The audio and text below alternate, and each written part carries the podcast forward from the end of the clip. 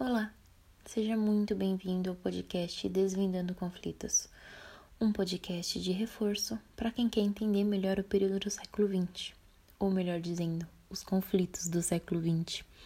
No episódio de hoje, vamos tratar assuntos de extrema importância e conceitos também muito importantes, que vão nos ajudar a entender melhor a, essa nossa temporada do século XX. Para que você também não se sinta tão perdido, vamos dar uma retomada no podcast anterior e dar uma pincelada sobre os principais temas trabalhados nele, porque caso você não tenha ouvido, você não se sinta tão perdido. Bom, agora que você já sabe onde é o seu lugar, se ajeite na poltrona, pegue o seu café e vem com a gente.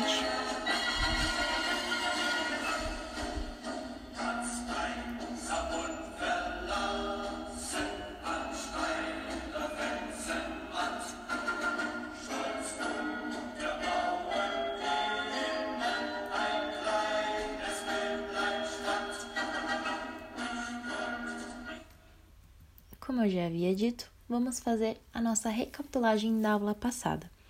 Vamos começar com a teoria eugenista, que é basicamente um plano de ação de interferência deliberada na reprodução humana, na meio que na esperança, vamos se dizer assim, de reverter o que eles consideravam consideravam na época como uma tendência de, é, degenerativa da raça usando isso como o um melhor argumento, né?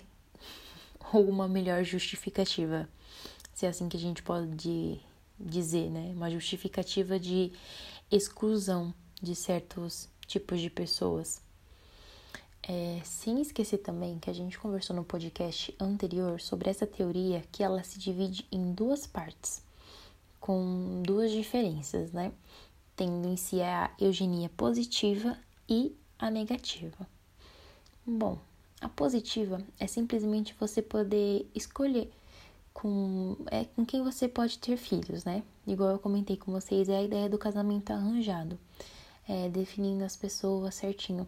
Porque lembra que essa teoria eugenista, ela acreditava que as pessoas, elas se, por exemplo, se o pai e a mãe fossem inteligentes, o filho, por sua vez, seria inteligente também, que a gente até conversou que essa teoria ela não faz muito sentido porque além de ser extremamente preconceituosa, ela exclui totalmente o ambiente que a pessoa vive. Então, suponhamos que eu tenho uma filha, ela seja raptada, abandonada, seja por, criada por pessoas diferentes, né, de mim, e não tenham as mesmas que não tenham, né, as mesmas características que eu, é claramente que essa criança ela não vai ter as minhas características, ela vai ter as características do meio em que ela em que ela vive. Então é isso.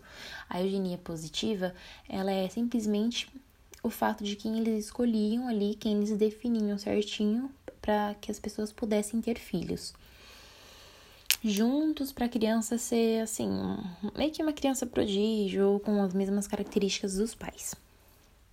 E a negativa é impedir que as pessoas elas tenham filhos com as características que esse pessoal que seguia essa teoria eugenista, eles rotulavam como negativas, né? Sendo de fato a esterilização forçada, dessas pessoas, né? Eles simplesmente, como eu comentei com vocês, eles acordavam de um pós-operatório e infelizmente com a notícia de que eles descobriam, né, de um pós-operatório por sinal muito violento, descobriam que eles nunca mais poderiam ter filhos, né? E enfim, tudo isso é muito triste, né? E tudo isso se encaixa no nosso contexto, né, especificamente dessa temporada do século XX com Hitler, porque a gente vai trabalhar a aplicação dessa teoria da eugenia no Partido Nazista. Lembra que nós conversamos em, em algum desses podcasts, mas ainda dentro dessa temporada, eu acho que foi, se eu não me engano, na, no podcast da aula 2 com a Bruna, sobre todo esse rolê da superioridade da raça ariana. Ela explica um pouco mais sobre o Partido Nazista e tudo mais. Então, é a partir daí que a gente vai começar. O antissemitismo alemão, ele partia do pressuposto de que a raça alemã ela era superior e de que os judeus eles eram responsáveis por todos os males da sociedade alemã, né? É, o Hitler e os nazistas, eles começaram a colocar a culpa da derrota alemã na Primeira Guerra Mundial nos judeus, né? Com toda aquela teoria da apunhalada pelas costas. Lembra também que a gente conversou sobre ela? Foi, se eu não me engano, na aula sobre a Primeira Guerra Mundial, né? Que a gente fala sobre isso. E caso você não se lembre, é muito importante que você volte lá e escute, porque tem muita coisa importante, muita coisa que agrega bastante pra gente. Então, com isso, eles acreditavam que a raça ariana era uma raça superior, que era uma raça melhor. Eles considera se consideravam de fato superiores, é, especialmente quando se dizia respeito ao, ao povo judeu, né? Ou também pessoas com deficiência, sejam elas físicas ou mentais. Eles tinham toda essa ideia de superioridade, quando eles descobrem esse essa teoria da eugenia, aí que fica muito bom pro lado deles, porque eles passam a justificar as suas ações por meio dela, né? Por quê? Porque essa teoria da, da eugenia, como a gente conversou lá passada, ela não só justificava o que eles acreditavam, mas ela meio que assegurava alguns meios ali para que eles conseguissem instaurar de fato isso na Alemanha, né? Que é que acontece que é quando os nazistas eles assumem o poder na Alemanha em 33 que começa todo esse processo de exclusão, de violência contra os judeus, entendeu? E ele assim, ele foi iniciado de maneira progressiva, entende? Então esse discurso nazista é, aliada a essa doutrinação realizada pela sociedade alemã, principalmente pelos nazistas, ela tornou os judeus como bode expiatório e vítimas de intensa perseguição, não só por parte do governo, mas por parte de muitos civis, por conta daquela daquele mito da punhalada que eles continuavam meio que alimentando aquilo, sabe?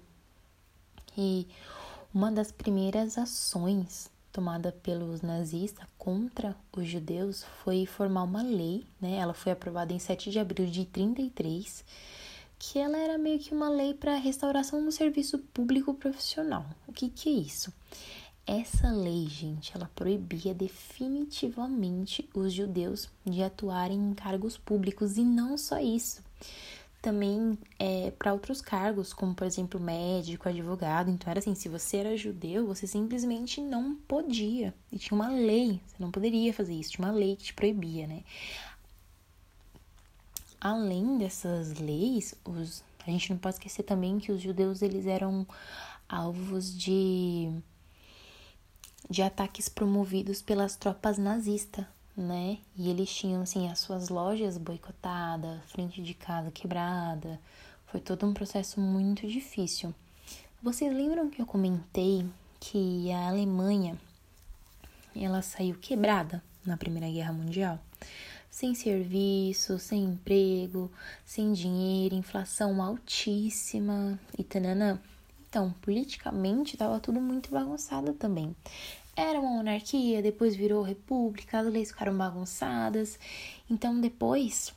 Ah, aí depois também a gente teve o Tratado de Versalhes, né? Que meio que falou que a Alemanha ela era culpada por tudo. Então, com isso, com isso tudo, os alemães eles também ficaram meio confusos, né? Perdendo a fé no liberalismo, na democracia em si. E com isso, tava tendo também, a gente não pode esquecer, uma onda comunista na, na Alemanha, né? E com tudo isso acontecendo, se formou o Partido Nazista. Se concretizou, né? E em 23, 1923, que os, que os nazistas eles tentaram dar um golpe de Estado e tomar o poder. Porém, esse golpe falhou. E aí? Né?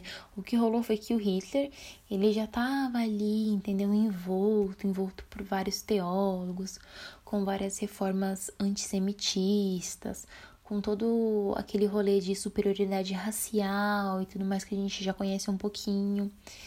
Então, essa coisa toda de odiar os judeus, né, de que só os arianos são uma raça linda, bela, superior, inteligentíssima e não sei o que, não foi simplesmente inventado por ele. Ele só foi lá e simplesmente colocou em prática. Não simplesmente, né, porque falando assim parece que eu estou banalizando o fato. Não, longe disso. Mas enfim, foram vários intelectuais do século XIX, antes mesmo do Hitler conseguir chegar no poder, entendeu? Que começaram a pautar essas ideias. E buscando também evidenciar e incentivar essa propagação ideológica, o Hitler ele utilizava dos mais meios variados propagandísticos para isso, né? Desde arte até fotografia, jornal, é, áudios, etc. Ele também que criou o, a suástica e tudo isso também esses meios de propagação ideológica, ele, ele usava também para relacionar doenças físicas ou mentais aos judeus. Então ele meio que falava assim: ai, olha, o povo judeu é um povo doente, isso e aquilo, e, tipo assim, tudo tentando ligar a imagem dos judeus. E a partir desses vetores, né, que os adeptos da ideologia nazista, eles promovem um, em, em pouco tempo a morte de inúmeros judeus, ciganos, homossexuais, deficientes físicos, mentais, já em meados do século XX, né? E procurando caracterizar esse ideal social, o regime nazista ele tinha uma necessidade excessiva de relacionar a política e a arte, né? Que eles visavam com isso construir uma base, uma base sólida para o seu pro desenvolvimento né, político através dessas afirmações estético-culturais. Então era meio no sentido de que ah, não, o povo ariano é um povo belo, que mais parece com o povo grego, e queria ficar relacionando a raça ariana com algumas é, estátuas da antiguidade, coisas do tipo, coisas que o valham para meio que justificar tudo isso. E a gente pode perceber muito desses muitas dessas reflexões num documentário que se chama Arquitetura da Destruição. Tem no é do Peter do Peter Cohen, é 1989, tem no YouTube. Gente, é muito importante assistir esse documentário, eu recomendo para todo mundo, é muito interessante. E é através dessas comparações e distorções feitas pelo Partido Nazista né, que tinha como principal objetivo o fortalecimento desse regime e o extermínio dos judeus. Ele retrata nesse documentário. É, a gente consegue perceber também que ele acaba propondo em suas representações o embelezamento do mundo e a aniquilação do caos. Era assim que ele falava. A aniquilação do caos, do feio, no caso, seriam os judeus, deficientes físicos. No, nesse documentário, gente, eles tentam é, não só relacionar deficientes físicos com os judeus, mas mentais também, e eles fazem exposições para isso. Fazem exposições com, com fotos de revistas medicinais e coisas do tipo, para vocês verem o quão absurdo é. Né? E dentro desse regime político totalitarista, a Alemanha ela se encontrava em um cenário onde os discursos e a propaganda política eles eram totalmente pautados na ideia de uma nação germânica, né? Uma, eles buscavam assim definitivamente a disseminação de uma pureza racial. E o Holocausto, ele é o genocídio, né, cometido pelos nazistas ao longo mesmo da Segunda Guerra Mundial. E gente, é, ele acabou né, vitimizando, fazendo de vítima mais ou menos 6 milhões de pessoas. Dentre esses 6 milhões, claro, claro que tinha testemunho de Jeová, homossexual, opositores ao partido, mas é, o grupo mais vitimado do, do Holocausto foi o, o povo judeu, né? O resultado final desse processo de construção de ódio de uma nação contra um, um grupo específico, né? O antissemitismo na Alemanha ele não ele não surgiu do nazismo, como a gente conversou. É, desde o século XIX, né, meados ali do século XIX, muitos movimentos nacionalistas eles pregavam essa ideia. Tanto é que foi ali no século XIX que surgiu essa teoria eugenista, muito triste, parece até que é coisa de filme, mas infelizmente não é. Quando o Partido Nazista ele surgiu, ali em mais ou menos 1920, o antissemitismo ele já era meio que um elemento ali que fazia parte do partido, né? E os historiadores, muitos historiadores, eles acreditavam que o Hitler, ele se tornou antissemitista em algum momento ali da sua juventude. A gente não sabe especificamente quando, mas tipo assim, depois que ele teve talvez contato com toda essa teoria eugenista, foi que meio que começou a surgir talvez essas ideias, né? O fato de que é, eles afirmavam que nenhum judeu, ele, nenhum judeu, né, poderia ser considerado cidadão alemão, né? E o antissemitismo, ele sempre partiu do posto desse negócio de superioridade, como a gente conversou, sabe? De que eles eram superiores, de que os judeus eles eram responsáveis por todos os males da sociedade alemã, que chega a ser até algo assim hilário, né? E o Hitler e os nazistas, eles simplesmente queriam colocar tudo em volta dos judeus. Eles faziam propagandas para que a sociedade é, criasse todo esse todo esse ódio em volta da dos judeus, né? Às vezes a gente pensa que ah, não, talvez não não fosse desse jeito, talvez, né, essa visão eles não queriam excluir, não. Infelizmente não, é tudo isso é muito real e infelizmente tudo isso é muito sério. A gente pode até considerar que não só o, o Hitler com essas ações, mas a gente pode considerar que a eugenia em si, ela foi um plano de fato de ação para reverter, né, ou interferir na reprodução humana, como se eles quisessem de fato é, deixar apenas uma raça ou fazer um povo superior, um povo que eles considerassem superior, né? É, em primeiro, a preocupação a gente nota com essa deteriorização da raça branca quando misturada com outras raças consideradas inferiores, né? Depois a gente também consegue perceber essa preocupação também com o melhoramento, né, da própria raça, sempre buscando, ai, não, tem que se aperfeiçoar, esse aqui é, é com aqueles, aquele rolê que comentei com vocês do casamento arranjado.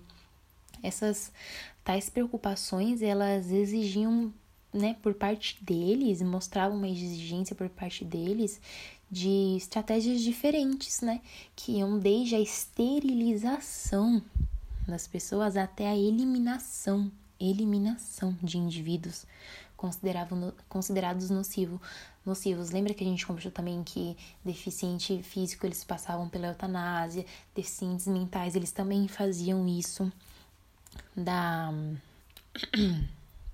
da eutanásia com as pessoas. E a gente consegue ver que o Hitler ele se inspirou nessa ideologia absurda, que ele não teve piedade ao impor tudo isso na Alemanha, né? A gente também não pode esquecer que essas, essas teorias elas foram, elas surgiram e tiveram ali nos Estados Unidos as suas brechinhas de acontecimento, né? Porque essas teorias elas começaam ali com o Goethe, elas começaram a se espalhar pelo mundo e o Hitler foi quem abraçou toda essa ideia de eugenia e começou a praticar, né? Foi ele que de fato conseguiu ali chegar no poder, já tinha alguns escritos disso, com características da população, passando todo aquele rolê, aquele rolê sobre o sangue puro. Só que foi com todo o partido nazista que, fica, que e Hitler, né, que ficou fascinado com essa ideia e com essa noção né, de, de raça e reprodução humana e conseguir controlar tudo isso que ele colocou em prática, né? Porque nesse momento era meio que uma ideia muito boa, muito boa para o pessoal rico. Era, era um rolê meio confortável ali, porque também eles estavam favorecendo a exclusão, a exclusão da, da classe operária, né? A gente consegue entender a a gravidade de toda de toda essa situação e os alemães também com toda essa ideologia é, baseada nessa teoria da eugenia, né? Eles começaram, como a gente comentou, a matar desenfreadamente os doentes mentais, né? Doente físico por meio da eutanásia, né? que não tem nada a ver com o real, a real finalidade dela, né? Era simplesmente estavam praticando ali, não preocupado com a dor ou sofrimento das pessoas. Eles queriam, né? Resolviam matar essas pessoas sem nenhum problema, né? A gente não pode esquecer também que mesmo matando um monte de gente desenfreadamente, aplicando não só, mas também a eutanásia, eles começaram a praticar a esterilização. Simplesmente decidiam que você não era bom o suficiente para ter filho, então você não vai ter, né? Enfim, gente, nosso podcast de hoje vai, conversa, vai ficando por aqui. Conversamos e tratamos sobre assuntos mais do que importantes. Sempre vou vir aqui e vou retomar a importância da pesquisa. Por favor, pesquisem, não é uma coisa que você dá um Google e começa a ler o que tá em qualquer blog. Procurem sempre saber a fonte a finalidade daquela, daquela notícia, o porquê aquilo foi escrito. Busquem artigos acadêmicos no Google Acadêmico, busquem ler livros, busquem diversas fontes, compare-as, porque é assuntos importantes como esse que a gente não pode sair por aí falando besteira, que a gente não deve ler qualquer coisa e achar que tá certo. Ainda nessa temporada a gente vai tratar assuntos muito especiais e muito importantes. Mas hoje nós vamos ficando por aqui. Espero de todo o meu coração que vocês tenham gostado e tenham aproveitado. E mais uma vez, se vocês não entenderam algo, pesquisem, não deixe lacunas de dúvidas, não fiquem com dúvidas. Espero que vocês tenham gostado desse nosso momento. Até o nosso próximo podcast. E esse foi mais um Desvendando Conflitos. Obrigada!